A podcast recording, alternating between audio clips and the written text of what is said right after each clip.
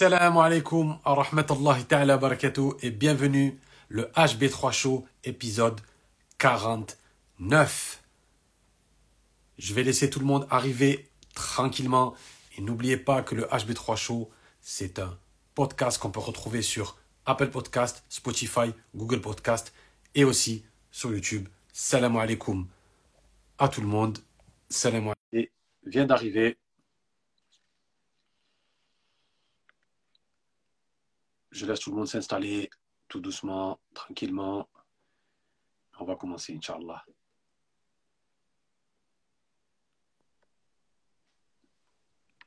Salam alaikum. Comment vas-tu? Comment ça va? Alhamdulillah, ça va bien. Tu me vois bien? Tu m'entends bien? Parfait. Ton image nickel. Alhamdulillah, alhamdulillah. Ben, je vois que tu es à l'heure, donc on va commencer, Inch'Allah. Eh bien alors, bismillah. Bismillah. Alors, je te rappelle euh, un petit peu l'énoncé de, de l'émission, mais je pense que tu connais. Je pense que tu es, au courant. Alors, on commence par. Je sais. Il y a ma Siri qui, a, qui s'est déclenchée au moment où j'ai parlé. Alors, l'introduction au début, je t'introduis. Petite présentation. Ensuite, on part sur la chronologie sur l'interview. Ensuite, à moitié d'interview, il y a quatre petites questions rapides. Ensuite, on part sur les top 5. Le petit jeu à la fin et on se dit au revoir. Très bien. C'est clair, net et précis. Ça te va? C'est parfait. Alors, bismillah. Nous recevons avec nous ce soir une maman de trois enfants qui se décrit comme étant une homme organiseur. Entrepreneuse, elle intervient, elle est intervenante sur le domaine du désencombre- désencombrement et comment cheminer vers le minimalisme. Elle est passionnée par les émissions de construction, la cuisine, les voyages et la lecture. Nous avons l'honneur de recevoir ce soir Fatima de BIA Organisation. Salam Fatima. Merci pour cet accueil, euh, Atek. Est-ce que cette introduction te convient? Elle me convient parfaitement bien. Alhamdulillah. On s'efforce de, de- de faire de bonnes introductions pour les invités, alhamdulillah. Alors, Fatima, comme veut la tradition du HB3 Show, la première question sera quand le mot islam, quand tu entends le mot islam, c'est quoi ton premier souvenir? Quand j'entends le mot islam, alors il faut que je fasse appel à un premier souvenir qui me vient là comme ça. En fait, j'ai honte. Mais moi, je pense à un village au bled, euh, au bled de mes parents, au bled de mon père, au bled Schleur. Je vois la mosquée euh, en contrebas de la montagne et voilà. Moi, le premier souvenir que j'en ai, en tout cas, c'est ça. J'étais petite. Une mosquée dans, une petite euh, dans un petit village Dans au bled village tu. Voilà. D'accord, c'est ça ton premier, ton premier souvenir? Là, ce qui me vient, c'est cette image-là, en tout cas. D'accord. Alors Fatima, parle-nous vraiment du le début de la vie de Fatima, vraiment, vraiment les débuts. Tu es né où? Où est-ce que tu as grandi les débuts? Ah ben moi, écoute, alors moi, tu sais, en matière de prise de risque, je suis née à Lille et j'ai fait mes études à Lille et je travaille à Lille, donc je suis euh, Donc, lilloise, on va dire. Donc, Lilloise. à 100%. pur sucre. Et comment elle était la petite Fatima à l'école? Elle travaillait bien, la primaire, comment comment c'était? Tu étais une élève Ah, studieuse Ouais, plutôt studieuse, ouais.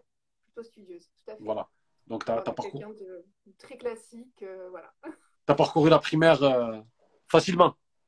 Ouais, ça allait, super bien. D'accord. Et euh, justement, à cet âge-là, est-ce que tu as eu des passions ou pas Très tôt? Parce que souvent, les enfants, ils peuvent faire du foot ou de la musique très tôt. Est-ce que tu as eu une passion très tôt? Bah moi, en fait, le problème, c'est que j'ai beaucoup de passion très tout le temps, et c'est encore le cas actuellement. Mais en fait, quand j'étais plus jeune, en tout cas, ça a été le piano et le dessin. Donc, euh, Ah, le, le piano, le dessin. ouais. D'accord. Et tu as continué par la suite ou euh, Non, j'ai pas Non, non. continué, c'était quand, quand tu étais, plus jeune Quand j'étais plus jeune, ouais. Ensuite, la fameuse transition, l'arrivée au collège. Comment tu vis cette transition-là Quand tu passes de la primaire au collège, est-ce que tu l'as bien vécu? Difficilement. Ça a été Ah ouais. euh, extré- ouais, ça n'a pas été, euh, enfin bon, ça a été compliqué. euh, si tu veux, alors, pour vous raconter tout, hein, parce qu'on est là, on se dit tout, c'est que je suis passée en fait euh, dans une école dite privée d'enseignement catholique. Jusque-là, tout va bien, sauf que, on va dire, il n'y avait pas vraiment de mixité dans l'établissement. Alors, je me suis retrouvée un petit peu propulsée dans une sphère qui m'était inconnue, et ça n'a pas été simple. Ça n'a pas été simple. Euh, ah, je vais pas aller me plaindre, je vais pas faire mon caliméro en disant que le racisme, je l'ai connu très jeune, hein, mais disons que ça a été un petit peu des années compliquées pour moi, en termes d'intégration et, et autres. Mais, alhamdoulilah, euh, voilà, comme toutes les bonnes choses, euh, ça passe, quoi, en fait. Mais tu as été placé dans un établissement privé par euh, souci de, de, de- pour que tu sois dans une école euh, plus studieuse, etc. C'est ça? Pas être dans le public? Euh, Oui. Alors en fait, pour la petite histoire, c'est que mon père en fait a, travaillé pour une grande famille lilloise. Et mmh. si tu veux, c'était eux qui nous ont, qui nous ont offert la scolarité. Donc on a eu la chance d'être dans un très bon établissement. Donc j'ai pas à me plaindre du tout. Mais c'est vrai que c'était un petit peu compliqué, tu sais, quand tu viens d'un certain milieu social, d'être plongé dans un autre. Mais alhamdoulilah. Donc ça a été, voilà, ça a été ce, cheminement-là. Donc ça a été un petit peu dur, je ne veux pas te mentir. Mais euh, voilà. Et pour, et pour une jeune musulmane qui se construit, ça n'a pas été difficile d'être dans une école chrétienne? Bah, en fait, au départ, si tu veux, la relation en fait, à l'islam que j'en avais, en tout cas moi, hein, je vais pas, bon, je vais tous dire, hein, je crois, c'est que si tu veux, euh, on était, euh, c'est pas comme maintenant. Maintenant, tu vois, on a énormément de mosquées, euh, on peut vivre sa spiritualité, on a la science qui est à portée de clic, même maintenant, mais à l'époque, les instituts, c'était pas légion, des mosquées, on avait très très peu. Et hormis les cours d'arabe, hein, quand j'étais plus jeune, on n'avait pas réellement de lien, tu sais, profond avec la spiritualité, si ce n'est de voir ses parents qui pratiquent. Donc voilà. Et en fait, oui, d'avoir été dans un lycée catholique, bon, bah, du coup, nous, à l'époque, en tout cas, c'était obligatoire d'assister, tu sais, au cours de catéchèse. Donc, euh, du coup, euh, c'était un peu compliqué parce que, bon, bah, tu baignes, euh, voilà, on va dire pendant toute la journée dans une culture, on va dire, plutôt catholique. Tu rentres chez toi, bon, ben, c'est vraiment, tu, tu bascules d'un monde à un autre, en fait. Et ça a été, ouais, ça a été quelque chose de particulier, beaucoup de questionnements, mais finalement, tu te dis que tout est lié, quoi. En tout cas, j'ai un très bon souvenir des sœurs, euh, des sœurs qui étaient dans mon établissement, dont une qui était extrêmement respectueuse des musulmans et de la religion islamique. Et j'oublierai jamais, c'était que pendant le mois de Ramadan, par exemple, elle, était elle avait toujours un mot pour me soutenir en me disant qu'on était courageux et tout. Et il y avait beaucoup de bienveillance quand même, malgré tout. Voilà. Machallah. Parce que c'est des bons souvenirs. Ouais. Parce que certains disent que ça peut créer une certaine schizophrénie d'être dans un monde pendant 8 heures, se retrouver le soir dans un autre monde. Mais toi, c'est où que tu puisais ta force justement pour pas se tomber dans cette schizophrénie? Bah, très honnêtement, euh, parce que je pense aussi qu'on est bien équilibré, je veux dire, au niveau de notre famille. Euh, donc, euh, on n'avait pas honte de. Enfin, moi, en tout cas, j'ai pas honte de mes origines. J'ai pas honte, voilà, du statut qu'on avait. C'est ça aussi. Je pense qu'il faut pouvoir s'assumer à un moment donné. D'où l'importance de bien se connaître, surtout, pour pas être guidé dès là on veut pas aller quoi. Mais je pense que ça doit être ça. Mais en tout cas, moi j'ai toujours bien vécu euh, ce côté-là, puisque ben, par la force, euh, par mes parents, le respect qu'ils imposaient. En tout cas, mon père et ma mère ont eu des parcours exemplaires et euh, ils ont toujours été respectés. Donc ça aussi, ça aide. Hein. Tu te dis, ouais, c'est des gens bien, machallah. en tout cas, quand on les préserve. Mais vraiment pour te dire, oui. Puis on a eu, enfin, on a eu en tout cas une éducation qui était bien, enfin, qui était bien, quoi. J'ai pas, j'ai pas à me plaindre. On était euh, très ouverts, on était dans le partage et alhamdoulilah, ça c'est, voilà. Donc oui, effectivement, la schizophrénie, tu as raison, on peut très vite tomber dedans. Mm. Alors, tu étais dans un collège ou dans un lycée catholique? Les deux. En fait, j'ai fait ah. euh, collège, lycée. Euh, ah, jusqu'au bac Dans le même établissement jusqu'au bac, oui, tout à fait. Et est-ce que tu penses que, parce que tu as vécu cette expérience, pour nos enfants musulmans, il serait mieux qu'ils soient dans les écoles privées catholiques que dans une école publique Si tu avais le choix entre les deux Très honnêtement, au jour d'aujourd'hui, tu sais, c'est vrai que bah, moi à l'époque, on n'avait pas vraiment, enfin nous, on n'a pas eu le choix, donc on a eu cette possibilité-là, ça s'est fait, euh, voilà. Euh, au jour d'aujourd'hui, j'ai envie de te dire que c'est peut-être le plus important, c'est là où l'enfant se sent bien. Euh, c'est les niveaux scolaires maintenant, tu verras, hein, les établissements privés ne sont pas forcément mieux classés que certains établissements publics. Après, euh, ce qui est important de voir, c'est surtout de prendre en considération le bien-être de son enfant et puis également voir si on est, en, on est en accord ou pas avec, euh, je sais pas, avec le règlement intérieur de l'établissement et autres. Après, il y a d'excellents lycées euh, privés et il y a d'excellents lycées publics. Mais j'avoue que c'est une question qui m'est, enfin, que j'ai pas, j'ai pas eu à m'y frotter en tout cas moi. Donc c'est du, du cas par cas quoi. On peut pas, on peut pas généraliser et dire. ça dépend hein. selon l'établissement, selon ce que l'enfant veut apprendre, vers où il veut aller. Exactement. Mais c'est vrai qu'après, si on avait eu la possibilité, si on avait eu la possibilité plus jeune et s'il existait des établissements musulmans, j'imagine que mes parents auraient fait ce choix, certainement. Bien sûr. Ouais, en tout cas. Oui, je pense.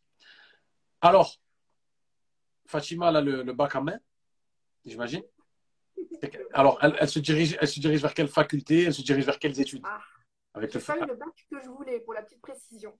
La petite précision. C'est-à-dire bah, C'est-à-dire que moi, en fait, je m'orientais vers des études scientifiques parce que je voulais être médecin quand j'étais jeune. D'accord. Sauf que la réalité, encore une fois, hein, comme j'expliquais tout à l'heure, tu sais, euh, le fait d'être euh, maghrébins.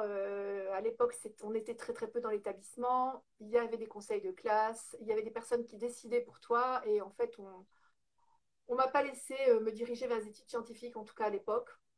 Bon, pour des raisons qui étaient quand même obscures, puisque si tu veux, mes résultats étaient, étaient bons. Hein. J'avais 16 de moyenne en maths, j'avais 18 de moyenne en, chimie. Enfin, bref, j'étais quand même pas voilà, dans les mauvaises. Donc, déjà, tu vois, il y a eu un filtre qui s'est fait.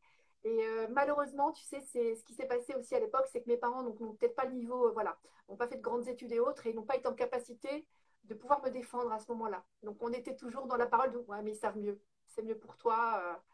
Euh. et c'est un petit peu mon petit regret. Mais finalement, je me dis qu'il n'y a pas de hasard aujourd'hui. si j'en suis là, je vous raconterai après. Donc, bon, je quitte la, mes espoirs de, faire scientifique, on me place en, enfin on me place, on m'oriente vers un bac lettres maths avec 8 heures de philo par semaine. Wow. Aujourd'hui, c'était une horreur parce que c'était vraiment pas quelque, une matière qui me plaisait, en tout cas le, comme elle me l'a été enseignée à l'époque. Les maths, par contre, c'était nickel. Donc j'ai ce fameux bac 1 qui n'existe plus aujourd'hui. Et euh, changement, de, changement complètement complet de, programme, je m'oriente vers l'architecture. Donc, il faut savoir que j'ai fait une école d'architecture en Belgique. Voilà, Saint-Luc, pour ceux qui connaissent. Après le bac, tu as fait une école d'architecture. tout à fait. Et pourquoi ce choix? Ça, ça, te plaisait vraiment? Ou par défaut? Comme en fait, comme tu l'avais dit en introduction, je suis quelqu'un qui est passionné par la construction, par euh, les défis, euh, on va dire, euh, techniques et tout ça. Et quelque part, finalement, ça, ça venait aussi combler, tu sais, ce côté un peu matheux euh, qui manquait. Et puis, bah, je m'étais dit pourquoi pas. Il y avait un peu de dessin aussi. Donc, voilà. Donc, j'ai préparé bien évidemment ce projet-là. Donc, j'y ai passé trois ans là-bas. je n'ai pas poursuivi, malheureusement. On se rapproche du homme organiseur, là. On arrive dans la maison, l'architecture. On va commencer à rentrer dans la maison là. Je le sens. mais c'est pas faux, tiens. Et c'est vrai que c'était vraiment les murs, tu sais. Donc les années de construction, c'était top. Parce qu'on commence par ça, c'est le socle. Et euh, malheureusement, je n'ai pas pu poursuivre dans cette euh, voie-là. Puisqu'il faut savoir que pour, voilà, moi, je suis issue d'un milieu, on va dire, qui est plutôt, euh, qui est plutôt ouvrier. Hein, voilà. Et des études d'architecture, c'est assez onéreux. Donc, j'étais en ah. Belgique. Donc, il fallait. As fait combien d'années en tout? Trois. Sur les cinq, ouais. Tu as une licence en fait, c'est pas c'est un cursus que tu fais. Mais à l'époque, c'était pas comme ça. C'était que donc tu passais d'année en année et au bout de tes cinq ans, tu passais ton, voilà, ton, diplôme, on va dire. Mais donc, oui, je suis partie en cours de route, euh, du coup, sans rien. Voilà, c'est un peu mon regret. Si j'ai encore mes bulletins de notes, tu sais que j'ai jamais. Euh, j'ai conservé toutes ces histoires-là. J'ai gardé ma carte étudiante. Ça, j'arrive pas à m'en défaire. C'est une trace. Mais, tu as, tiré une bonne expérience. Tu as appris énormément de choses en trois ans. C'était génial. Franchement, j'ai apprécié. Euh, on a, bah, j'ai appris, donc on a repris des cours de dessin, donc j'étais plus éloignée, donc oui, j'ai appris énormément de choses. Donc la gestion de projet, euh, enfin des, voilà, c'est vraiment du domaine de la photographie. Enfin, on est vraiment, c'était des études qui me convenaient bien. Quoi. Et ensuite, qu'as-tu fait après ces trois ans?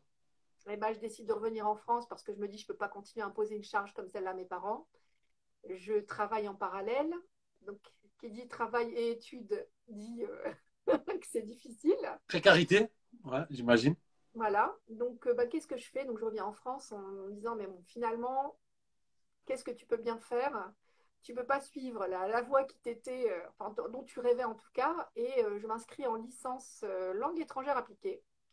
Mmh. En, voilà, anglais-espagnol pour me dire bon bah finalement le commerce international ça m'a l'air sympa je suis pas mauvaise en anglais je suis pas mauvaise en espagnol allons-y et c'est comme ça que j'ai fait ma licence LEA donc voilà, pour ceux qui connaissent, je ne sais même pas si ça existe encore.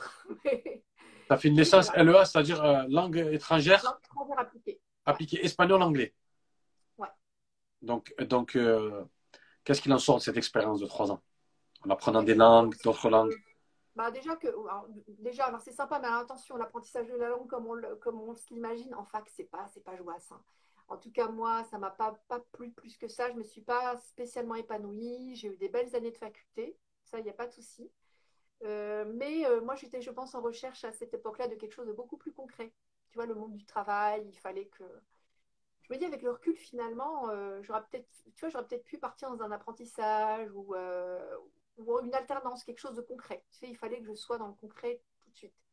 Donc, c'est ce qui m'a peut-être un peu manqué. Et, et comment est-ce que, du coup, je me suis. Enfin, comment je suis passée de ces études-là à, la vie active? Ben, Tout simplement, une opportunité un jour de passer un concours pour entrer dans l'administration. Je sais, c'est la voie de facilité, mais je vais vous raconter comme quoi il n'y a pas de hasard. Non, non, non, vas-y. La fonction publique, je ne m'y destinais absolument pas. Faut le savoir que je n'avais pas un bon regard euh, sur l'administration en tant que telle. Et euh, j'accompagnais en fait une de mes voisines euh, elle rechercher les emplois et elle devait aller retirer un dossier pour passer un concours. Moi, je découvre ça, je fais ah bon, il faut passer des concours. donc on y va ensemble, on va lui retirer son dossier. J'en prends un au passage avec moi, va t'en savoir pourquoi. Alors que je ne savais pas ni pourquoi ni comment. Donc je prends mon dossier et euh, j'essaie de la motiver. je dis, bon, voilà, et tout ça. Donc, elle ne voulait pas y aller seule. Je prends une journée ce jour-là, euh, donc je, sèche, entre guillemets, les cours de fac le matin euh, pour aller l'accompagner passer le concours. Et je m'inscris donc avec elle, donc par solidarité. Et le jour de l'examen, donc le jour du concours, je l'attends à l'arrêt de bus et je ne la vois pas arriver. Je me dis, bon, qu'est-ce qui se passe? Est-ce qu'elle est déjà partie? Je vais toquer chez elle en disant, bon, si, si, si on ne s'active pas maintenant, on va être en retard. Et là, en fait, elle était complètement blême en me disant non, je ne me sens pas capable. Je dis non, c'est pas possible. je me suis inscrite. J'ai séché les cours, entre guillemets, pour pouvoir être là, te soutenir. Je ne peux pas faire plus, en fait. Et en fait, de dépit, j'étais tellement contrariée que je suis, passée, je suis allée passer ce concours. Donc, le concours, je suis arrivée, une salle avec 2000 candidats. Enfin, t'imagines le truc énorme. Hein. Ouais, je ne savais même pas pour quel ministère en réalité. J'avais regardé vaguement quand j'ai fait mon inscription. J'avais vu qu'il y avait ministère de la Culture, Agriculture et je ne sais quoi d'autre. Bon, bah, je me dis, je suis là, je remplis ma copie, je sors à la première. parce que Donc, franchement, dès qu'on nous a dit qu'on pouvait partir, j'ai rendu mes trucs en me disant, bah, là, voilà, c'est tout. Je suis allée jusqu'au bout et je reprends ma petite vie. Sauf que ma petite vie, hein, elle va prendre un autre tournant. C'est que je vais recevoir un lettre recommandé en me disant que ben, je suis admissible et je vais pouvoir passer l'oral. Et là, je me dis, non, c'est pas possible. Subhanallah. Subhanallah, ouais. C'est incroyable. Des fois, tu sais, tu as des chemins qui te sont prédestinés, mais en tout cas, quoi qu'il arrive, c'est cette voie-là que j'ai choisie. Donc, j'ai décidé de me présenter à l'oral, pas confiante du tout. Première expérience, tu te retrouves devant un jury de cinq personnes. On te dit que tu vas occuper euh, la classe la plus petite, c'est-à-dire le catégorie C, donc adjoint administratif. Euh, bon, bah, tu vas tu te présentes devant un jury de cinq personnes, et là, euh, grand étonnement, mais qu'est-ce que vous faites là Vous êtes encore jeune, enfin, il mieux de continuer vos études, euh, enfin bref. Et en gros, le, enfin, tout pour te dissuader finalement de. Et là, je me dis non, je vais quand même jouer le jeu. Je suis ah pas là pour ça. Je me prête aux épreuves qui me sont demandées, et je sors de là avec l'intime conviction que j'étais nulle et que j'ai raté clairement. Donc, euh, donc, je me dis, bah, c'est tout, ça me fera une expérience, mais j'étais vraiment pas bien en sortant de là. Je fais, ouais, t'as pas su te défendre, t'as pas été pertinente et compagnie. Et euh, qu'est-ce qui se passe? Bah, En fait, j'ai été reçue, donc je suis arrivée troisième sur 2000 candidats. Donc, il y avait trois postes, et j'ai décroché le dernier poste. Bon, je me dis, là, tu te rends compte? Enfin, Moi, ça m'a toujours euh, bluffé, hein, cette histoire. Je me dis, comment ça se fait? Par hasard, tu retires le dossier, enfin, par hasard, on s'entend. Et tu te retrouves là, et en fait, ben, la fonction publique, je t'avouerais que c'est un peu le chemin de facilité. Donc, moi qui voulais rentrer dans la vie active, c'était. Très rapidement. Voilà, donc tu as vite le confort d'un salaire, euh, tu peux progresser en interne assez rapidement, chose que j'ai faite également. Alors, je ne sais pas s'il est prématuré de pouvoir en parler, mais. Tu vas commencer, tu vas commencer direct dès que tu as le concours? Ouais. Directement? euh, alors en fait, dès que tu passes le concours, je crois que c'était le mois suivant en fait, donc j'étais euh, plongée, il fallait passer sa visite médicale, fournir un dossier, machin, et tout de suite entrer dans l'administration. Et tes débuts dans la vie active, comment tu as ressenti ça? Bah, en tout cas, dans ce domaine-là, c'était très particulier parce qu'il faut le savoir que je suis rentrée. Alors, donc, moi, j'ai été prise donc troisième poste et il y avait trois ministères. J'ai eu le dernier, c'était le ministère de l'Agriculture. Je me dis, waouh, le ministère de l'Agriculture, tu vois, j'ai eu peur. Je me dis, mais qu'est-ce que c'est que ce ministère Enfin, et j'ai pas été déçue. donc j'ai découvert en fait une autre facette, donc le ministère de l'Agriculture et de l'Alimentation, faut le savoir. Donc euh, bah, en gros, euh, c'est euh, c'est le ministère qui va gouverner donc les agriculteurs, mais pas que, toute la filière agroalimentaire. Donc en gros, une des phrases clés, c'est de la fourche à la fourchette. Donc en gros, tout ce qui va se passer entre le moment où l'aliment va être, va être cultivé ou pour le bovin ou l'animal élevé jusqu'au moment où tu vas le consommer, bah, c'est ce que gère ce ministère-là. Voilà. Donc c'est énorme. Euh, et je me suis retrouvée voilà, plongée dans un, milieu complètement inconnu. Donc euh, le premier jour, je m'en souviendrai toute ma vie. Premier jour au bureau, tu arrives, euh, bon, bah, tu es là, tu te présentes à ce qui, va, ce qui va devenir on va dire, tes futurs collègues et euh, tes futures missions. On emploie des, un vocabulaire que je ne connaissais pas, technique. Je découvre, euh, enfin voilà, je te dis une plongée totale. Je me retrouve en service santé animale. C'était à Lille, toujours. Ah, C'était à Lille. Ah, je t'ai dit, moi j'étais. Toi, t'as pas bougé. Prise de risque. Si, été, as été en Belgique quand même. Ouais, mais c'est tourné, ça a, ça a une trentaine de kilomètres de Lille. Ouais, mais quand même, c'est changer de pays. C'est comme moi avec l'Espagne à côté, quand même. C'est comme ça. Ouais, ouais, c'est quand même une prise de risque. Quoi. Alors, alors, tu te sens bien dans ce service dès que tu rentres, même si c'est nouveau, et que, mais quand même, tu te sens bien? Bah, la première journée, j'étais extrêmement dépitée, c'est-à-dire qu'on m'a donné des grands listings. Et en fait, je suis tombée dans un service où, alors, écoute bien, on traite de la prophylaxie de la tuberculose bovine. Déjà, moi, il n'y avait rien qui allait dans cette phase-là. Donc, prophylaxie, je ne savais pas ce que c'était. Déjà, là, j'en avais entendu parler, mais je ne savais pas que les animaux pouvaient l'avoir. Ça donne pas envie. C'est tout ce qui va être mis en amont, tu sais, pour pouvoir ben, prévenir toutes les maladies que, le bétail pourrait avoir. Ça, ça, peut avoir une incidence grave sur la chaîne alimentaire et donc sur l'humain. Donc, le premier jour, on me remet des listings et on me donne des vaches à comptabiliser, c'est-à-dire les vaches qui ont été vaccinées et celles qui n'ont pas été. Et j'ai passé une journée à faire ça en me demandant mais qu'est-ce que tu fais ici? C'est pas possible.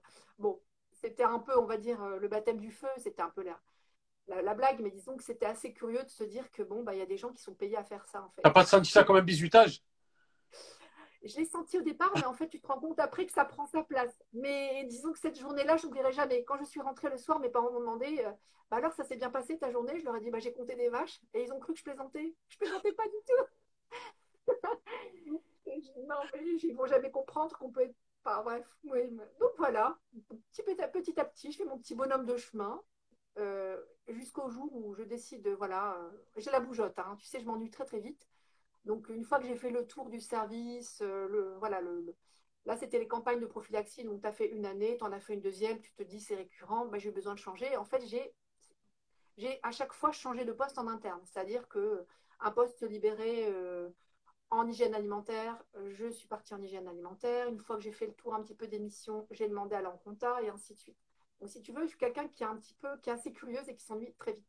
D'accord. Alors, à ce moment-là de l'émission, ce que j'aime bien faire, c'est faire toujours le parallèle entre le parcours de la personne et l'islam. Donc, on a compris, tu as été dans un lycée catholique, etc. Tu es allé en Belgique, tu es revenu, tu as fait des études, ensuite tu as eu ce fameux concours, tu es rentré dans le, le ministère de l'Agriculture. Et en parallèle, de quelle manière l'islam grandit en toi? Eh bien, écoute, euh, j'ai eu une crise existentielle à cette époque-là. C'est marrant qu'on en parle parce que c'est un moment où j'ai eu besoin, tu sais, de, me raccrocher à mes repères. Donc déjà, de une, je faisais quand même le lien en me disant, bon, je travaille dans un, service où en fait on, est là pour prendre soin des animaux. Donc tu te dis, bon, islamiquement parlant, euh, voilà, il faut prendre soin des troupeaux et autres. Prendre soin de l'humain aussi, parce qu'on s'inquiète de sa santé indirectement. Donc, quelque part, je me dis, waouh, finalement, tu te retrouves quand même euh, à être euh, utile pour la société. Et, euh, et pour moi, j'avais toujours retenu que le croyant avait besoin aussi d'être utile à sa communauté. Donc, indirectement, tu vois, je me faisais ce petit rappel-là. Et puis, j'ai eu une crise existentielle. Et voilà, tu sais, à un, moment donné, à un, certain âge. Tu avais quel âge à peu près à, cette époque? Alors, moi, je suis rentrée, que je ne te dise pas de bêtises, à, à 24 ans, je pense à 24 ans, et ça a dû arriver, euh, je pense, 3-4 ans après. Et crise existentielle, c'est-à-dire? Ouais, euh, c'est-à-dire que je voulais en fait me poser vraiment des questions sur bah, ma place dans cette société concrètement. Je me dis, bon, tu es là, tu sers à quoi? Tu fais quoi? Euh, C'est bien ce que tu fais, mais je sais pas, il y avait un manque. Et puis je trouvais que la place d'Allah, en tout cas, ce n'était pas assez importante dans ma vie à cette époque-là. Tu vois? Je m'étais dit, bon, tu es trop orienté boulot ta finalité, c'est pas ça en fait. Ta finalité, elle est, au-delà de ça. Est-ce que tu penses, excuse-moi de te couper, est-ce que tu penses qu'il y a eu un déclic à cette crise? Est-ce que tu peux nommer le déclic ou non? C'est quelque chose qui est venu comme ça? Alors, je vais te dire, en fait, c'est comme une sorte de mal-être qui m'a envahi. C'est-à-dire qu'un jour, j'ai eu le sentiment que ma vie ne valait rien. Elle ne valait rien, vraiment. Et j'étais pas bien du tout. Euh, j'étais prostrée, je grelottais. Je peux pas te l'expliquer, c'est physiquement que j'ai. Eh ben, quand on sent qu'on sert à rien, c'est le, le meilleur mot. C'est enfin, quand on, a le feeling qu'on n'est rien, c'est le début de, de, beaucoup, exactement. mais oui, exactement. Hmm. Et c'est à ce moment-là, en fait, que je me suis dit, non, euh, imagine, hein, je, me dis, je me disais, mais si tu meurs comme ça, mais tu te rends compte euh, Qu'est-ce que tu as fait concrètement euh, Tu t'es contenté du minimum syndical, tu n'es pas allé chercher, t'es pas... Et, et à ce Je veux pas, je moment-là- veux pas rentrer dans ta pratique, mais tu priais pas à cette époque-là. Pardon? Je ne veux pas rentrer dans ta pratique, Oui. mais tu ne priais pas à cette époque-là. Ah si, si. Ah, machallah. Ouais, mais Ah, c'est tu priais, tout euh, voilà, prière vraiment minimum, euh, voilà. Oui, je priais, mais je veux dire, je pense que j'avais pas ce goût, cette relation à la prière que l'on a maintenant, que j'ai en tout cas maintenant, parce que je priais euh, sans connaître tous les bénéfices. Je priais comme je voyais prier mes parents, par exemple. D'accord. C'est mécanique. Et c'est- ouais, je veux pas, voilà, je veux pas inventer les choses, mais c'était plus ou moins ça, quoi. Ouais. Donc, à, partir de C'était- cette crise, pas la finalité, j'étais pas dans cette quête d'adoration, de se dire, de se prosterner, de joindre l'acte, tu sais, à, à moi et. Donc tout ça pour te tu dire que tu étais voilé à cette époque? Non, non, non. Donc, Non. à partir de cette crise, à partir, à partir de cette crise, il y a une nouvelle Fatima. Une nouvelle Fatima et que tu sais comment, euh, comment en fait comment j'ai été guidée en fait à ce moment-là, parce que je le vois que comme ça, c'est que ce jour où je n'étais pas bien, donc j'étais pas chez moi, j'étais au travail, et euh, le premier truc que je fais, c'est je tape apprendre euh, religion musulmane Lille. Et je vais tomber sur un institut euh, qui est Institut El Iman. Et ce jour-là, je vais, je vais prendre mon téléphone et je vais appeler directement le directeur. Et, euh, et je lui dis, ben voilà, euh, je suis une personne perdue, je connais rien, j'ai besoin. Et en fait, il a été extrêmement rassurant, il a eu des mots qui ont été extrêmement touchants. Et je ne les remercierai jamais assez. D'ailleurs, ce là il, est, bon, il a été un de mes enseignants. En tout cas, j'ai eu la chance de pouvoir l'avoir comme enseignant et euh, il a été, bah, en fait, c'est lui qui dirige l'établissement où sont mes filles euh, aujourd'hui. Donc, comme quoi, tu vois, il n'y a pas de hasard. Mais je me dis, euh, je suis pas, voilà, je suis passée. euh, Comment ça s'appelle? L'Institut Iman. c'est un situé Iman à l'époque, ouais. Euh, Donc, on voilà. Donc, à partir de là, tu te sens mieux. Tu as un job, Bah, bon, bah, j'ai te un rapproches d'Allah. ouais, voilà, J'étais mariée, euh, donc euh, bah, voilà, très vite. euh, marié, travail, bien les enfants. Et j'ai l'impression que tu quittes la fonction publique, c'est ça? Alors, je suis en train de la quitter, parce que je le suis toujours, mais par contre, il y a eu une évolution. En fait, On va trop vite, on va trop vite. Non, à part, à part s'il y a, y une transition entre, entre, entre, entre là, on peut, on peut en parler. Mais Il y a eu, oui, il y a eu une transition quand même en interne, puisque si tu veux, je suis passée d'un poste de catégorie C, comme je te l'ai dit tout à l'heure, à un poste de catégorie B, euh, en passant un concours.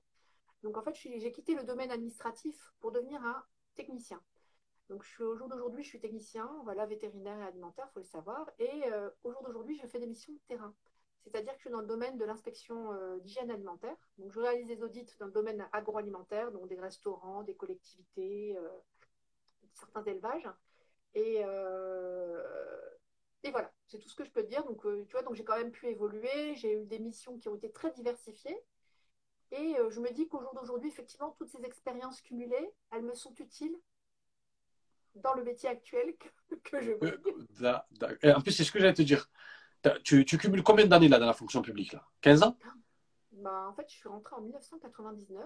Donc, on est en 2022. Je serais incapable de le dire. Ça fait 24 ans, euh, bientôt 24 ans.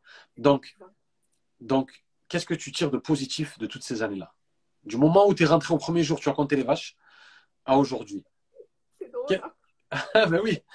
Qu'est-ce que tu tires de positif du premier jour où tu as compté les vaches à aujourd'hui à trop chaud Qu'est-ce que tu tires vraiment de positif de cette expérience?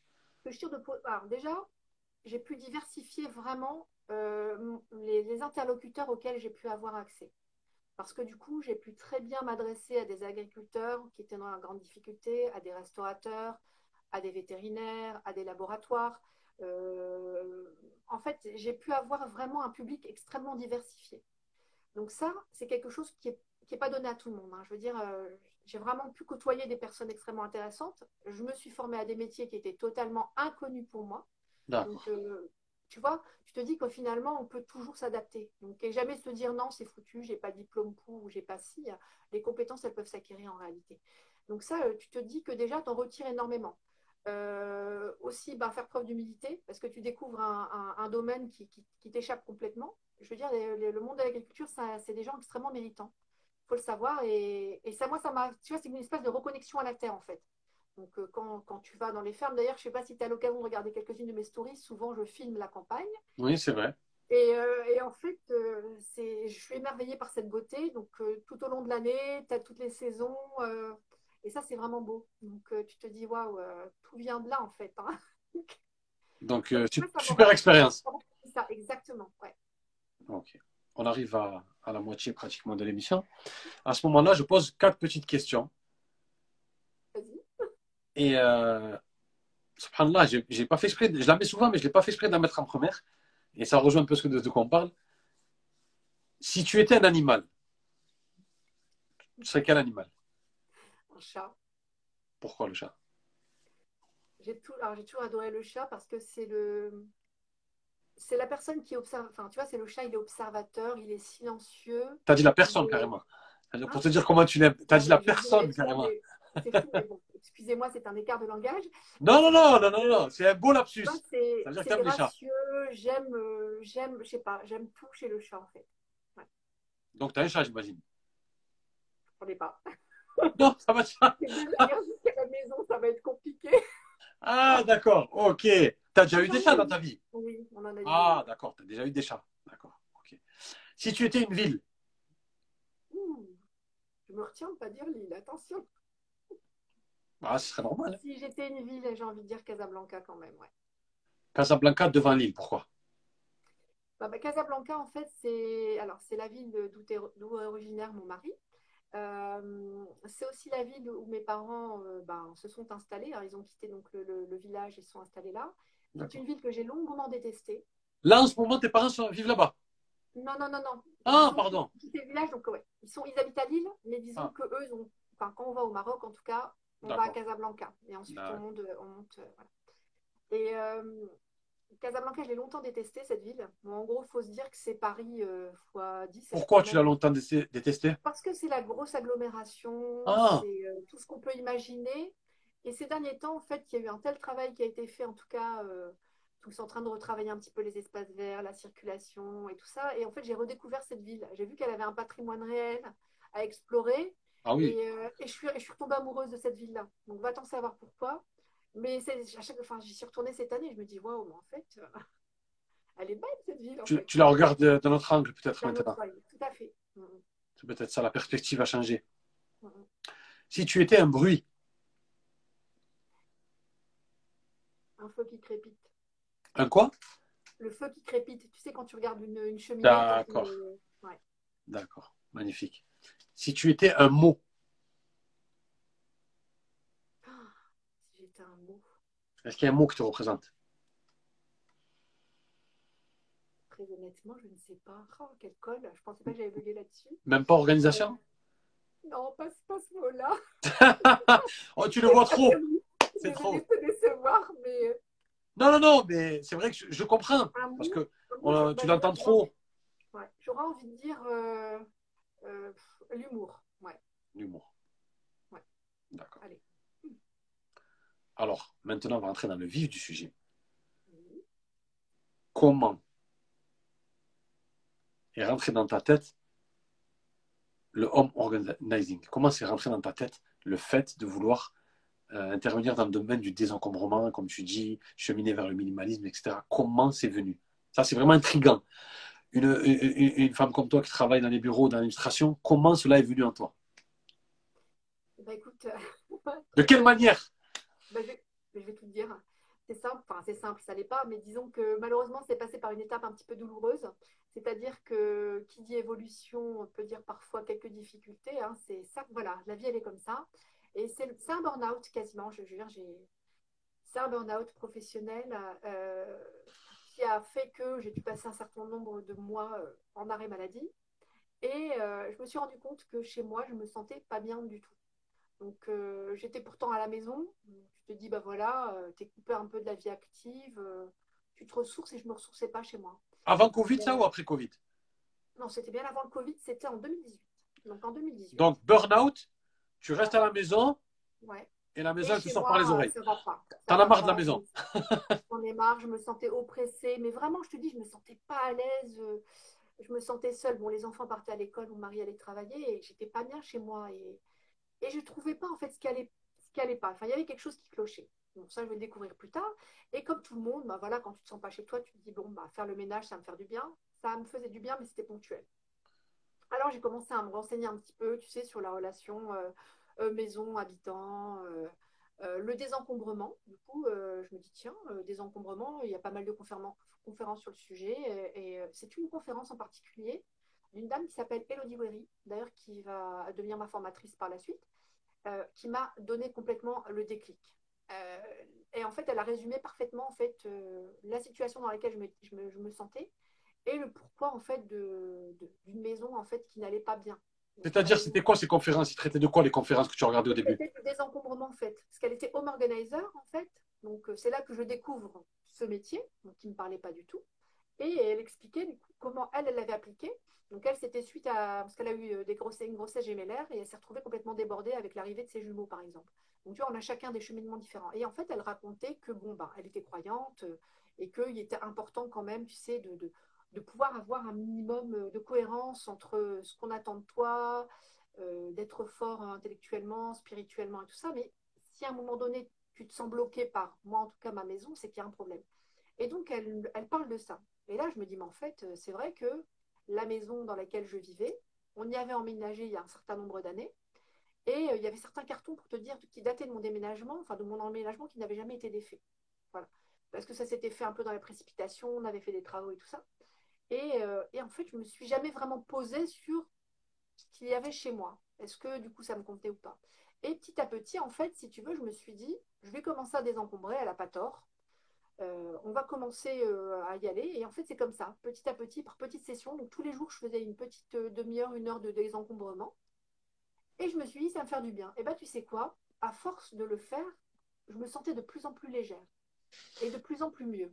Et à tel point qu'à un moment donné, d'ailleurs, je le dis tout le temps dans mon, enfin, dans mon storytelling, c'est que j'assimile presque le désencombrement à une thérapie. Parce que vraiment, ça m'a fait un bien. Je te dis même pas euh, à quel point, en fait. Je ne veux pas faire le philosophe, parce que je vais te couper de comptoir, mais quand tu désencombrais, tu n'avais pas l'impression de te désencombrer à toi aussi? Ah, Mais clairement. Quelque part. je me désencombrais la tête également. Tu sais, donc finalement, tu disais que toutes ces possessions-là, qui étaient bah, finalement inutiles, qui étaient dans les cartons, qui prenaient la poussière et autres, c'était de l'argent gâché, bah, peut-être qu'inconsciemment, finalement, elles me pesaient. Et, euh, et, petit à petit, ben voilà, je l'ai fait. Donc, euh, j'ai continué bien évidemment à travailler. Donc, ben, une fois que la cave y est passée, ça a été le rez-de-chaussée, puis ça a été ma chambre, puis après les enfants, et ainsi de suite. Et je me suis rendu compte que ça, alimentait un cercle vertueux. Donc, euh, moins moins d'objets, donc moins de ménage, donc plus de temps pour toi, plus de temps pour ta famille, moins d'entretien. Et euh, ça a été que des bénéfices, plus de temps pour ta spiritualité. Donc, euh, je veux dire, tu n'es pas en train de prier euh, au milieu du désordre ou en train de te dire, ah bah tiens, qu'est-ce qui m'attend voilà. Tu... Ça a vraiment changé, changé beaucoup de choses. Et, et, un jour, je me dis, non, ça peut peut-être aider des personnes. donc, je, je continue donc à suivre cette dame. Et là, je vois qu'elle fait des formations. Et là, ça a été le déclic. Et c'est comme ça qu'en mai 2019, j'ai décidé d'aller me former. Alors, comment s'est passé quand on est passé le cap, cette première formation? Bah Déjà, je me dis, euh, non, mais qu'est-ce que tu vas aller faire là-bas? Tu travailles, c'est quoi ce métier, machin euh, Ah, tu as repris le travail? Ah, ben oui, bah, j'y suis retournée après. Oui, alors, oui c'était en 2018, donc ça, alors, ça allait mieux. Ça allait mieux. De fait, j'ai repris le travail. Tu t'es désencombré l'esprit, donc tu as pu retourner au travail? J'ai mieux géré. Bon, j'ai appris énormément sur moi, tu sais, pendant cette période-là. J'imagine désencombre la tête. Donc, je me suis euh, formée, euh, tu sais, au profilage de personnalité, donc l'énagramme, la process communication. Bien sûr. Je me suis un peu intéressée au développement aussi personnel énormément à cette époque-là. Donc, mmh. euh, tu sais, bon, il y avait des choses qui me convenaient, d'autres qui me convenaient moins, mais bon, ça m'a quand même aidé, je veux dire, en tout cas, à me repositionner. Et je me suis rendu compte que je ne me connaissais pas du tout. Bon.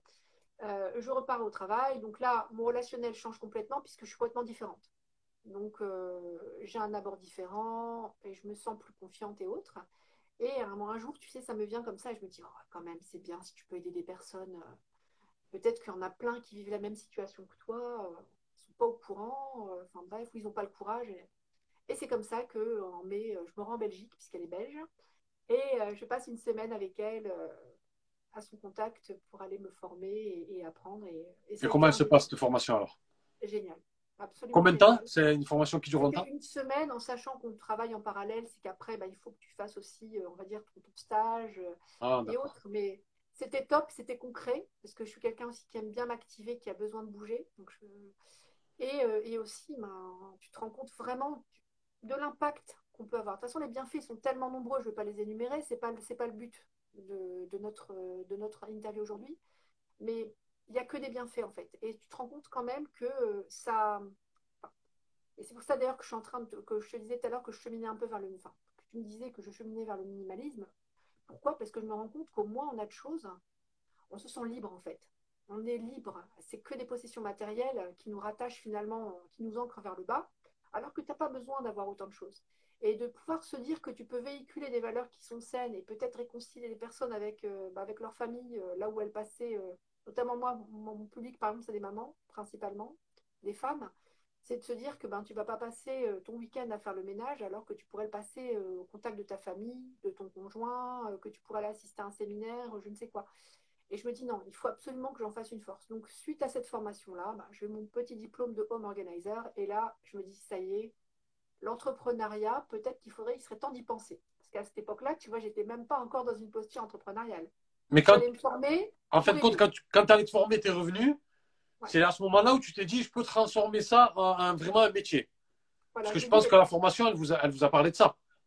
Alors oui, en sachant que la majeure, la majeure partie des filles qui étaient là, bon, elles étaient toutes euh, déjà plus ou moins entrepreneuses et c'était clair pour elles. Moi, j'avoue que j'y allais en tant qu'apprenante, euh, me former à ce métier-là, mais pas dans le but d'en faire une profession, on va dire, tarifée, si tu vois ce que je veux dire. Donc, euh, du coup, bah, je me dis, bah, voilà, pourquoi pas. Donc, je crée mon compte Instagram dans la foulée tout de suite, via organisation. Donc, c'était en, bah, je crois, juillet 2019. Ça s'est fait. Ah bah, c'est un compte que j'ai découvert dans les premiers quand je suis arrivé. ouais, dans les semaines que je suis arrivé, je l'ai découvert. voilà, j'ai une petite question. La ah famille, comment ils ont pris ça, la famille? Ce nouvel, Cette nouvelle idée, cette nouvelle vision que tu as, comment ils ont pris ça? Bah, ça leur a paru bizarre et euh, comme je suis quelqu'un d'assez sécure, ça leur a paru bizarre, vraiment en se disant ouais non quand même elle va pas faire un truc. Pourquoi elle fait ça? Pourquoi elle fait ça? Ça fait rire beaucoup aussi parce qu'on se dit ah bon euh, les gens, euh, enfin c'est un métier, enfin c'était presque une blague. ben moi quand j'ai dit oh, là l'année jour qui arrivait quand j'ai dit je vais interviewer une homme organiseur, personne ne savait mais c'est quoi? Et je commence à leur expliquer. Moi, je me suis dit, génial, vous ne connaissez pas ça. Les gens qui ne sont pas du tout dans les réseaux, je parle de personnes qui ne sont pas du tout dans les réseaux, qui ne connaissent pas trop. Ils m'ont dit, c'est génial, on ne connaissait pas. Et euh, j'ai une petite question. Quand tu as parlé, elle m'est venue à l'esprit. Est-ce que tu penses que le fait que j'ai des, choses, ça peut avoir un poids sur moi? Le fait que j'ai des choses, elles sont là. Dans mon quotidien, ça peut avoir un poids sur moi? Alors oui. Alors oui, il peut avoir un impact. Alors tout dépend des choses que tu as c'est des choses que tu apprécies, qui sont belles et qui sont mises en valeur, ok. Si c'est du désordre ou d'encombrement, ça peut ah. avoir un impact négatif. Mais attention, je mets un petit bémol quand même, parce qu'il y a des, certains profils de personnalité qui ont peut-être besoin d'avoir ce désordre qui a l'air un désordre à nos yeux, mais pour, euh, pour cultiver leur créativité autre. Donc ça, c'est... Alors, vraiment, je te dis, je mets un, bémol. Mais par contre, dans la majeure partie des cas, de toute façon, il y a eu des études qui ont été réalisées. Il faut savoir que, bon, je ne dirais pas que le berceau du home organizing, c'est le, les États-Unis, mais c'est en tout cas aux États-Unis où il y a eu le plus d'études. Donc oui, il y a un impact. Oui, euh, on peut mesurer le taux de cortisol. On peut te dire que oui, il y a une augmentation du stress pour une personne qui doit travailler dans un endroit qui est encombré. Hmm. En fait, ça te pèse. Comment t'expliquer? En fait, l'encombrement, le désordre, d'une manière générale, c'est comme un bruit visuel. Tu vois, tu es, chez toi, tu es en train de travailler et tu as un marteau-piqueur dans la rue qui n'arrête pas. Ça te Pareil. Et, eh ben, et mine de rien, tu t'y habitues. Mais ça n'empêche quand même que le bruit reste là et il va quand même, on va dire, te, frictionner un peu les tympans. Exactement. Et ben, le désordre, c'est pareil. Ça te pique les yeux, tu t'y habitues, mais ton subconscient le voit tout le temps. Donc, euh, du coup, tu vas perdre en productivité, tu vas perdre en. Même ce qu'ils disent aussi en, bonheur subjectif, tu sais, en, bien-être ou en bonheur subjectif. Donc, c'est-à-dire, euh, les, enfin, les gens souvent ils disent qu'ils sont moins heureux, tu vois. Donc, euh, il y a ça. Euh, non, c'est juste, c'est juste une petite question, c'est juste une petite parenthèse parce que tu étais en train de dire que tu as créé ta page Instagram. Ouais. Et à partir de là, qu'est-ce qui se passe? À partir de là, euh, je me dis, bon, Fatima, si tu veux être entrepreneur, on va faire ça dans les règles. Et là, je demande du coup un cumul d'activités, puisque ben, je ne peux pas quitter comme ça du jour au lendemain mon emploi. Bien sûr. Je suis quelqu'un de... qui a envie de tenter des nouveautés, mais qui reste quand même très sécure. Donc je me dis, bon, je ne vais pas mettre dans l'embarras toute ma famille euh, pour un métier que personne ne connaît. Hein, je vais être honnête, c'est exactement ce qui m'est passé par les mais c'était quelque chose que j'avais envie de, j'avais envie de tenter. Donc, du coup, une autorisation de, cumul d'activité signée en août, en août 2020. Et ça y est, mon sirette, je suis rentrée, enfin, je me suis inscrite, j'ai fait les choses dans les règles et c'est comme ça que je suis devenue home organizer, euh, entrepreneur, clairement. Et, tu te formes toujours là? Eh ben, en fait, oui. Parce que déjà, de, de, une, je pense que je me formerai toute ma vie parce que je suis quelqu'un qui est très curieux dans tous les domaines. Euh, j'ai toujours fait ça. J'ai toujours pris des cours en plus, des cours du soir, même quand j'étais étudiante. J'ai pris des cours, euh, mais de tout, de couture, d'histoire de l'art, euh, de enfin, du piano, j'en avais fait, mais j'en avais refait un tout petit peu. D'architecture, de langue vivante. Entre autres, mais il y a plein d'autres domaines. Je veux dire, la parentalité. Enfin, je suis vraiment une touche à tout. Et je pense que je suis quelqu'un de très curieux et je pense que je m'arrêterai jamais. Et donc, le home organizing, ben, on s'y forme de fait. Donc, euh, oui, les méthodes de rangement, c'est pas tant sur cet aspect-là, c'est comment accompagner par contre les personnes plus. D'accord. Parce que, ben voilà, de, derrière une maison encombrée, il y a une personne, il y a une famille et il y a une histoire. Et moi, c'est ça qui m'intéresse. Donc, derrière une maison encombrée, il y a une personne encombrée.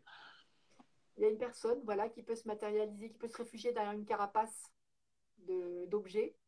Tu... Enfin, voilà. Tout est... Et on a, on a une grande problématique. On a une grande problématique, la communauté musulmane. Mhm. Et euh, j'attendais vraiment, vraiment de te poser la question pour, pour savoir ta réponse.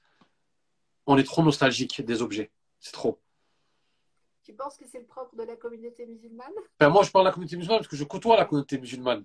Oui, oui, oui. La nostalgie au moment des décès. Il y a des gens ah, qui sont dans des appartements, ils payent 800 euros par mois. On dit maintenant, tu es toute seule va dans un, appartement plus petit. Non, c'est mes meubles, c'est mes photos, c'est mes trucs. Il y a une grosse, grosse nostalgie dans la communauté musulmane, des objets, des, hein, énormément, je trouve. C'est humain, mais ça, par contre, c'est alors c'est pas, enfin, c'est le fait de tout le monde en fait. Et souvent pour les personnes âgées, quand tu as un vécu qui est très fort, qui est lié à un habitat, tu te dis tu peux pas les faire partir parce qu'elles se projettent tellement dans cet endroit-là que ce serait presque les déraciner. C'est comme si tu lui volais ses souvenirs. Donc concrètement, c'est vrai qu'il y a beaucoup de personnes, mais ça, euh, c'est une longue histoire aussi. Mais c'est rassurant. Et puis en même temps, j'en ai même certaines, tu sais, j'ai une personne que j'ai rencontrée qui m'a dit, mais moi je veux mourir ici.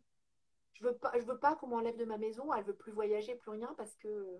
Et même s'ils ont des meubles cassés de 1960, il faut le laisser ce meuble. Pourtant, il est cassé. Ça, dépend. ça dépend Mais oui, en fait, au plus la personne prend de l'âge, euh, c'est difficile. Et il faut savoir une chose, c'est que moi, par exemple, dans le cadre de mon activité, j'interviens jamais pour un tiers, c'est-à-dire que j'interviens pas pour une personne interposée. Moi, il faut vraiment que je sois au contact direct de la personne qui possède. Euh, j'ai déjà eu des appels en me disant, ben voilà, euh, ma mère, euh, elle vit dans truc, est-ce que tu peux venir? J'ai dit non, si elle, elle veut pas, je ne vais pas venir. Bien sûr. Il faut qu'elle soit d'accord. Et puis, c'est la déposséder aussi un petit peu de cette prise de décision. C'est comme si tu l'infantilisais. Moi, je sais mieux que toi. non, il faut. Mais ça, par contre, il faut être prudent. Donc, tu vois, je te dis, c'est au cas par cas. Tu as des personnes qui ont besoin de faire table rase. Et tu en as d'autres ben, qui ont besoin d'y aller progressivement, et tu en as d'autres qui ne le feront jamais, parce que c'est trop difficile. D'accord. Donc, il faut que la personne vraiment te sollicite. C'est pas toi qui vas vers elle lui dire faudrait que tu désencombres quand même. Non, ouais, c'est une démarche volontaire. Non, c'est clair. Hein. Alors, je ne dis pas que ça m'est pas déjà arrivé à le faire avec des proches. Par exemple, c'est une erreur que j'ai commise avec mon père, pour la petite histoire. Quand je suis arrivée après ma formation en organizing, je suis arrivée là, ouais, c'est bon, je sais ce qui est bien pour vous, vous allez vous sentir mieux. Euh, j'ai commencé. Non, mais c'est vrai, j'ai commencé. C'est normal, c'est normal. Donc je me dis en plus, voilà, donc ça a commencé. Ma mère était plutôt volontaire, mon père pas tellement. Et euh, en fait, ce qui s'est passé, c'est que j'ai blessé vraiment profondément mon père. C'est que donc on a désencombré, tu sais, les vieux trucs, les roues on est tombé sur des trucs extraordinaires. Et euh, bah, quand on allait partir avec mon frère, on commençait à charger la voiture, euh, bah, il me dit maintenant vous avez tout jeté, jetez-moi aussi. Et ça, tu vois, ça me. Là, j'ai envie d'en pleurer tellement, tu vois, ça m'avait marqué. Je me dis, mais en fait, t'es inhumaine. T'as vu ton intérêt à toi, t'as pas vu son intérêt à lui? C'est sa maison, c'est son appartement, mais de quel droit? Et ça, tu vois, c'est. Je dis, on tire des leçons de ces expériences. Mais ça, c'était une grosse leçon. Ouais, peut-être que. Mais peut-être que, je, je, me permets, peut-être que ton travail à toi, il est bien parce que tu dis aux gens, débarrassez-vous de ces choses, qu'elles ne prennent pas du temps, parce que si elles prennent trop de temps, c'est impossible de s'en débarrasser. C'est ça quelque part. Alors, attention, attention, je veux juste recadrer, c'est qu'en fait, moi, je ne leur dis pas ce qu'ils doivent désencombrer. C'est-à-dire que moi, je suis là pour les aider dans le processus. Ah, on va faire le, processus de questionnement. En fait, je ne sais pas si tu connais un peu la questionologie. Euh, bah, c'est plutôt ça, moi, que, je, que j'applique. C'est-à-dire que je vais, enfin, j'aide, entre guillemets, euh, les gens, en fait, à, arriver eux-mêmes à la conclusion.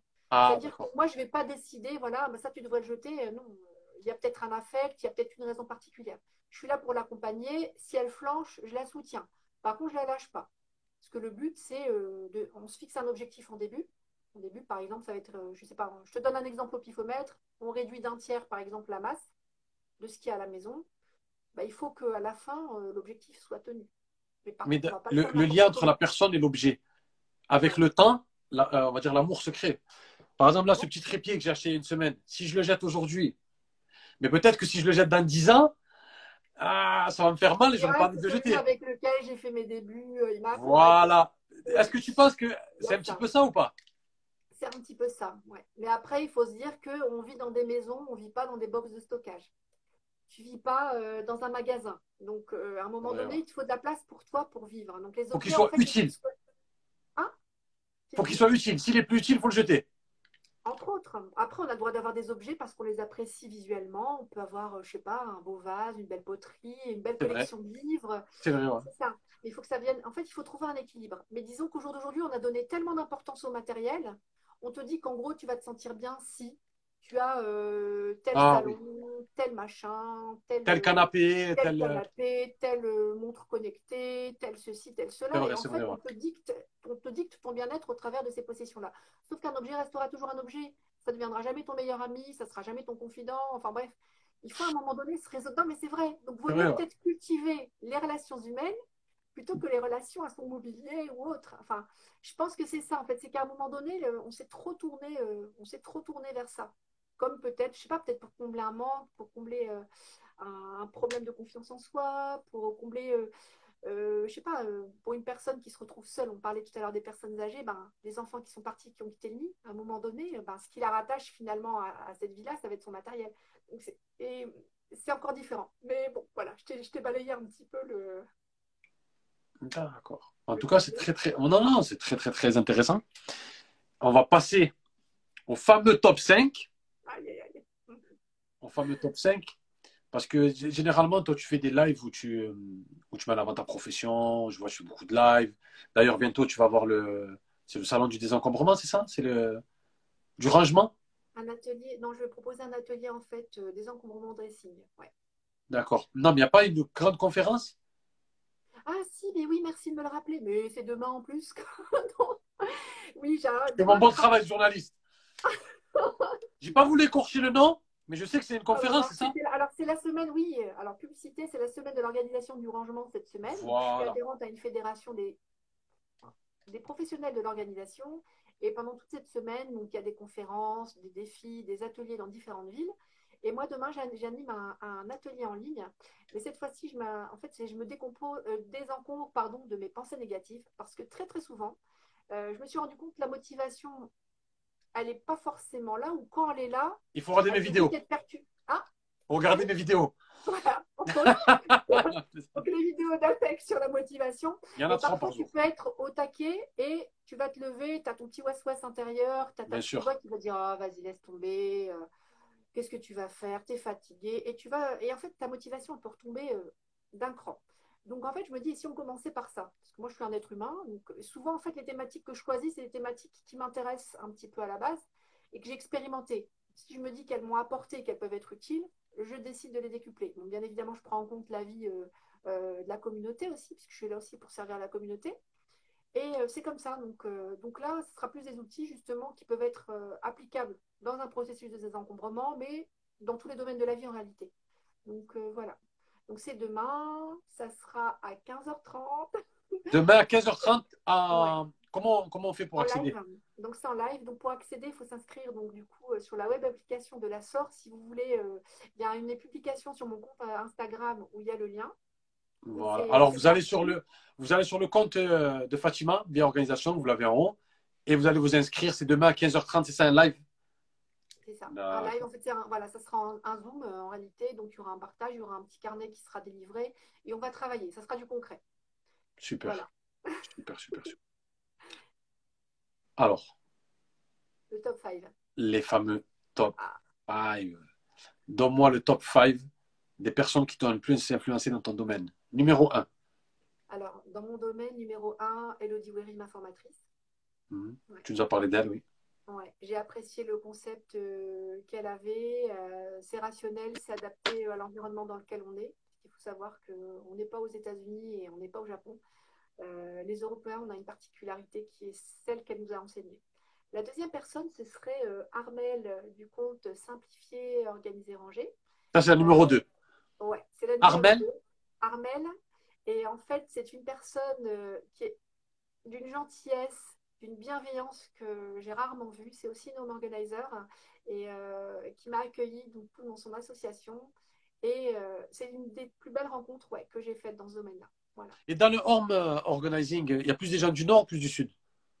Eh bien, écoute, un petit peu de tout. Il y en Un peu de tout. partout. Euh, en fait, en Belgique, peut-être même plus qu'en France, j'ai l'impression. Ah, d'accord. Mais il y a une belle communauté, en tout cas du côté de Montpellier, justement, du côté de Toulouse. Chez moi.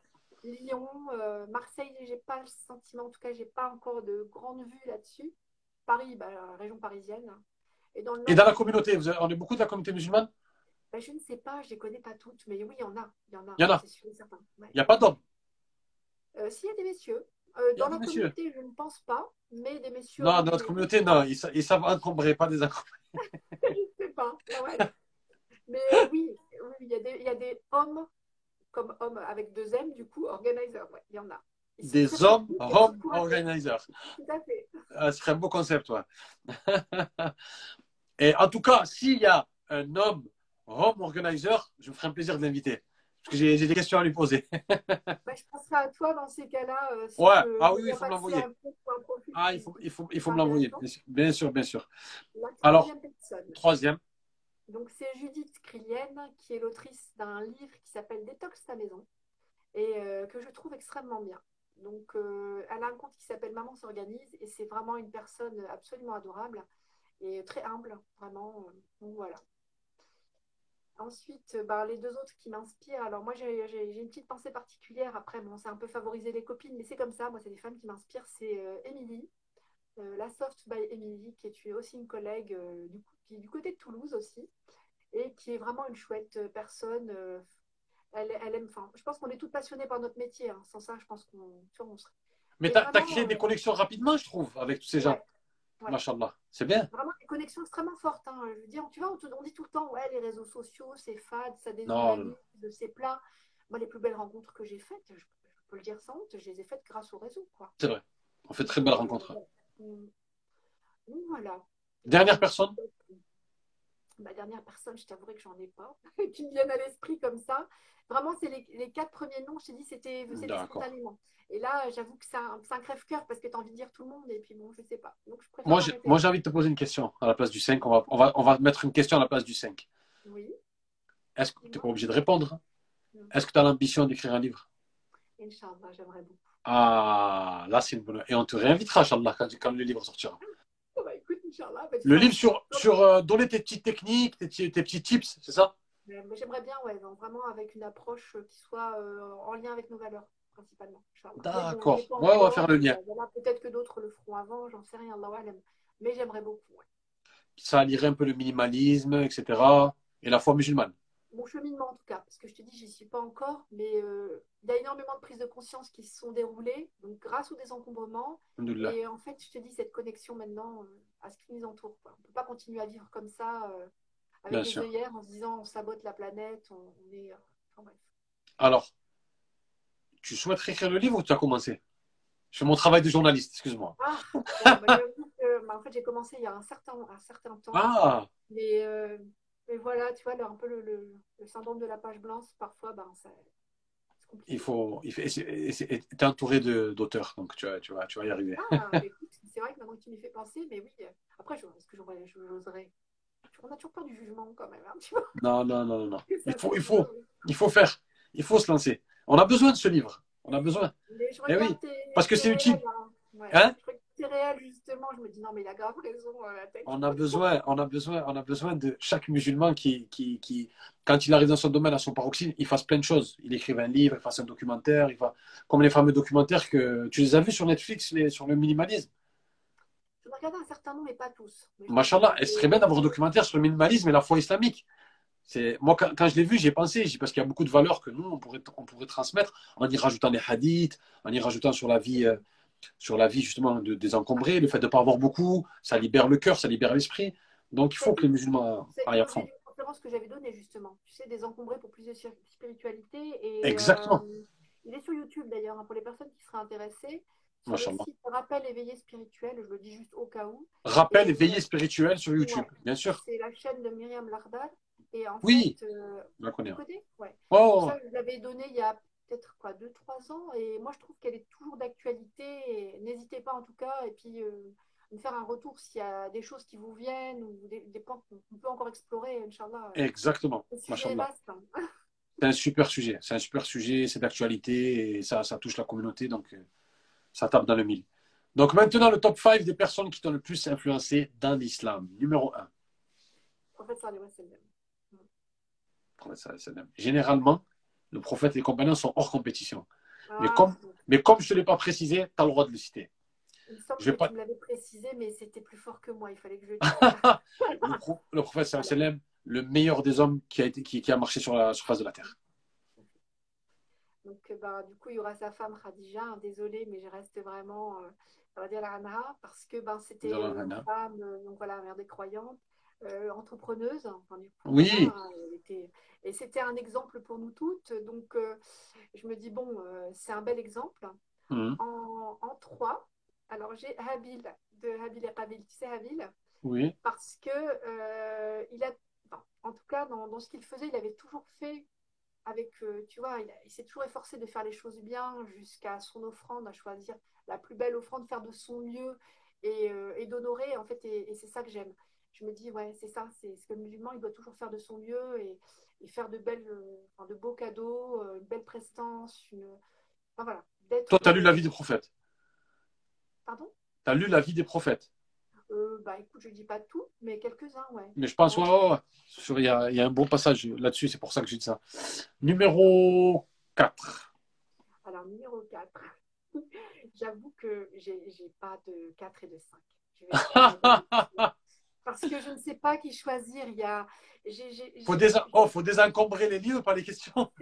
C'est terrible. Mais, mais tu sais que c'est difficile. Tu vois, ça, c'est quelque chose, par exemple, faire son choix, c'est quelque chose, j'essaie de me guérir. Mais je me dis non. euh, je ne mettrais pas celui-ci, pourquoi pas celui-là? Et euh, c'est trop compliqué. Donc, j'ai pas su et je me dis, bon, je vais limiter à ces trois-là parce que j'ai pas envie euh, de regretter après, de me dire non, c'est pas bien. Enfin, bref. D'accord. Pas faire de choix pour pas regretter. Ouais. J'ai envie de dire plusieurs. Enfin, voilà. Donc, le jeu, c'était 5. Bon, je t'en ai donné 3 et je te prie de m'en excuser. T'inquiète pas, tu m'en as donné 4 et 3. À toi, c'était le, c'est le, c'est le- c'est le- c'est le- top 7 avec toi. Non, t'inquiète pas, ne t'excuse pas. Ne t'inquiète pas du tout. En tout cas, tu- en plus, tu as donné le professeur SLM, donc c'est comme si tu en avais donné 5 d'un coup. Bah, c'est tellement évident pour moi que voilà. Exactement, exactement. Donc, on va passer au fameux quiz 15. Alors, tu connais les règles. Je te donne deux propositions. Tu dois en choisir une. Si tu n'arrives pas à choisir, tu dis joker. Par contre, tu n'as que deux jokers. C'est-à-dire que si tu crames tes deux jokers, après, tu seras obligé de choisir. Je suis cuite. En fait, c'est tactique.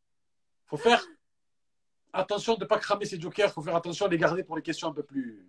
Il y a des questions qui sont super simples, tu verras. Inch'Allah. Inch'Allah. T'es prête? Alors, respect ou loyauté? Ouais, tu commences fort là. Il y a chacun sa définition. Il y en a qui te disent respect, ils t'expliquent pourquoi. J'ai remarqué qu'on a des- vraiment des, questions, des réponses très, très, très différentes sur, euh, sur ça. Moi, je vais dire loyauté. Pourquoi? Je suis, moi, je suis quelqu'un d'extrêmement loyal. Voilà. J'ai- j'aime- je vis très mal euh, la trahison, par exemple. Voilà. Surtout quand, voilà, quand j'ai énormément d'estime et de respect pour une personne, euh, c'est quelque chose que je vis mal et je travaille là-dessus. Je travaille, c'est c'est difficile. Je- Non, non, non. C'est eux qui doivent travailler à pas, à pas trahir. Euh, manger ou dormir? Euh, bah, je suis une petite dormeuse, alors je vais dire manger. La mer ou la montagne? Ah, la montagne. Tu sais, que, tu sais que dans l'âge de choses, je crois que j'ai eu un ou deux mers. Tout le monde, tout le monde m'a dit la montagne. Ça se voit qu'ils en ont marre, les musulmans. Ils veulent aller à la montagne, respirer. Mais c'est puissant la montagne. Ouais. Oui, c'est vrai. Thé ou café? Café. Ah, café. Une Marocaine qui me dit café. faut qu'elle m'explique. Je sais pas, je suis tombée dedans quand j'étais toute petite. Tous les Marocains que j'ai eus me disent thé. C'est vrai? Ouais. Bah, moi, bah, j'aime bien le thé à la, à la menthe. Je suis pas une grande fan. euh, bon, voilà. J'aime bien le thé, sans plus. Les bons thés verts, oui, mais café, c'est café. Voilà. Plus café. Hmm. Médine ou la Mecque? Ah là là, moi j'ai préféré, la... j'ai préféré Medine. Ouais. J'ai bien aimé la mec, mais Medine, ouais, Medine. Pourquoi? Je sais pas. Il y a une ambiance qui est différente. C'est une ville qui est aussi peut-être plus petite. euh, je sais pas. Il y a la mosquée qui est particulière. Et puis, bah, il y a, il y a- il y a le tombeau de notre prophète, la aussi. Donc, Là. euh, Ouais, Ça dit tout. Ouais. Écrire ou lire? Hmm. Moi, lire quand même. Ouais. Je préfère lire que Je vais écrire. lire. Ouais, lire. C'est pour ça que le, le- le livre n'est pas fini. Si tu préférais écrire, il aurait été fini. Euh, donner ou recevoir? À donner. Je préfère donner que recevoir. Ah, ouais. Et c'est marrant parce que je ne sais pas, je me suis rendu compte avec le temps que je suis quelqu'un qui ne sait pas bien recevoir. C'est-à-dire que je suis toujours tellement gênée que je ne profite pas des choses qu'on peut, qu'on peut me donner, qu'on peut m'offrir. D'accord. Euh, alors que c'est plus simple pour moi de donner. Donc euh, voilà. Parler ou écouter? Bah, je vais dire Joker. Pourquoi, Joker? Pourquoi tu as hésité? Joker, j'hésite parce que ben, j'ai quand même une bonne capacité d'écoute, mais je suis quelqu'un d'extrêmement bavard. Donc euh, j'aime bien aussi parler. Donc euh, j'arrive pas, à, enfin, j'arrive pas à trancher. ouais. Donc. Film ou série? Euh, série. Tu préfères les séries? Ouais. Tu regardes quelle série? Dis-nous un petit peu, rapidement. Série. T'es plutôt quoi Science-fiction, judiciaire, police? Je regarde un petit peu de tout, mais en Un fait, il y a tout. une particularité, c'est que, alors, pourquoi les séries Parce que déjà, de une, t'as pas cette... J'aime pas quand ça s'arrête, voilà. Et aussi, euh, je suis quelqu'un de très spécial, c'est que je regarde rarement tout d'un coup, c'est-à-dire que je vais regarder quelques épisodes au début, puis je passe au milieu à la fin, parce que je suis quelqu'un de pressé. Donc, euh, voilà. Et même des fois, il m'arrive de regarder en vitesse euh, accélérée, parce que ça me... Je suis... Enfin, je sais pas, je peux pas t'expliquer, mais je préfère les séries aux films. D'accord. Apprendre ou comprendre Ah. Ah, c'est lié aussi. Je peux dire apprendre, certes, mais il faut comprendre. Là. Ah, si j'utilise mon deuxième joker maintenant, j'ai peur. Ouais, il y en a, ils sont en mode euh, apprentissage, apprentissage, c'est-à-dire apprendre par cœur. Et il y en a, ils sont non, je veux Non, comprendre. la On m'apprend rien. aussi, mais l'apprentissage et la compréhension, ça va te perdre pour moi. Donc, je sais pas. Non, je vais dire joker, je sais pas. T'as cramé tes deux jokers. Bah ouais. Ah mince. Bon, bah, écoute, tant pis. Je sais pas, me- je sais pas, je sais pas me. ouais. Religion ou spiritualité? Ah, bonne question. Spiritualité. Pourquoi? Euh, parce que je trouve que la religion, en fait, on a euh, cette idée un petit peu, bon, le dogme, il est important, mais plutôt pratique, alors qu'en réalité, tu peux avoir une bonne pratique sans avoir une spiritualité qui soit euh, développée. Je sais pas. Parce que, D'accord. je pas d'une enfin, pas, pas, pas jusqu'au dans le mystique, mais disons, pour moi, c'est important. Ouais. Donc, euh, Là, on va dans les voyages. USA ou Dubaï? Ah, USA. Voilà, on est, on est bien d'accord. Ah, Dubaï, je suis, non, ça me, ça me hérisse le poil. Je, je pense que je pourrais pas y aller, en fait. Pourquoi? Euh, pour plusieurs, euh, pour plusieurs euh, considérations. Alors déjà, je trouve que c'est c'est, euh, c'est une, enfin pour moi, c'est une aberration écologique. tu vois. Donc c'est bien hein, de construire dans le désert, euh, de faire des, grands monuments euh, qui flattent l'ego, ok.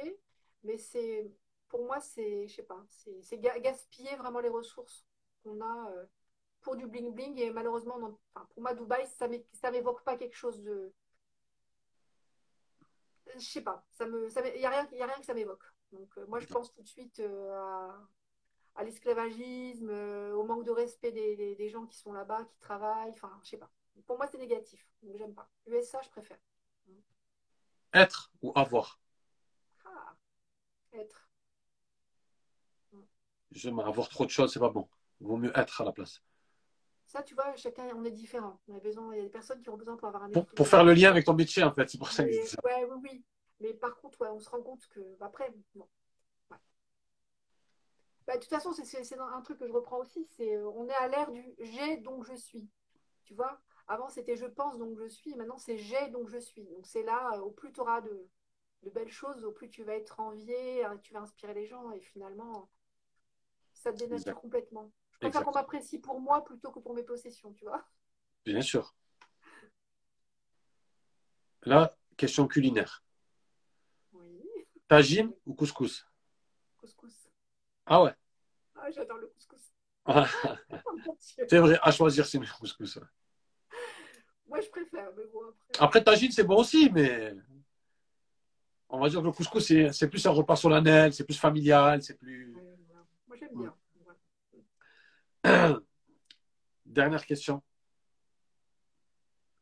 Maroc ou France? T'as plus de joker. Ah là là. T'es obligé de choisir. Je suis obligé de choisir. Oh, J'avoue, je ne sais pas. Je ne sais pas, mince. Ah, la question, Atek Moi, j'ai du temps, hein bah, il y a une partie de moi qui me dit bon, la France, euh, j'ai grandi ici, euh, je suis redevable de beaucoup de choses. Hein. Je suis très respectueuse euh, pour cette patrie-là. Mais d'un autre côté, le Maroc, c'est aussi la terre de mes ancêtres, tu vois. Donc il y a cette histoire familiale. Donc tu as peur de dire France et de se voir les Marocains, et tu as peur de dire Maroc et de se voir la, la France. Ah, bah, pas forcément. Mais il y a des, mais il y a des jokers pour ça. C'est moi avec moi, hein, tu sais, je me dis. Ah, Mais il y a des jokers pour ça. Mais tu les as cramés. Je les ai utilisés. ouais, j'en ai mis deux. J'en bah, mettrai peut-être trois un jour, mais il faudra plus de questions. Bah, je vais quand même dire France parce que de toute façon, mes parents sont ici et avec moi, j'ai ma famille qui est ici. Ma vie né en France. Euh, même si j'ai un désir euh, de pouvoir expérimenter euh, la vie au Maroc, peut-être un retour aux sources, mais qui sait. Mais en tout cas, c'est. Voilà. Alors, avant de se dire au revoir et terminer l'émission, comme tu sais, chaque année, il y a une association qui nous tient à cœur. L'année dernière, c'était avec la sœur Rassia par rapport à son bras robotisé. C'était super, bravo. Euh. Donc, donc euh, en fait, c'était pas nous qu'on était à l'initiative de, de c'était pas moi qui étais à l'initiative de la, de la cagnotte. J'ai pris la cagnotte en cours. Ouais, j'ai toujours cru.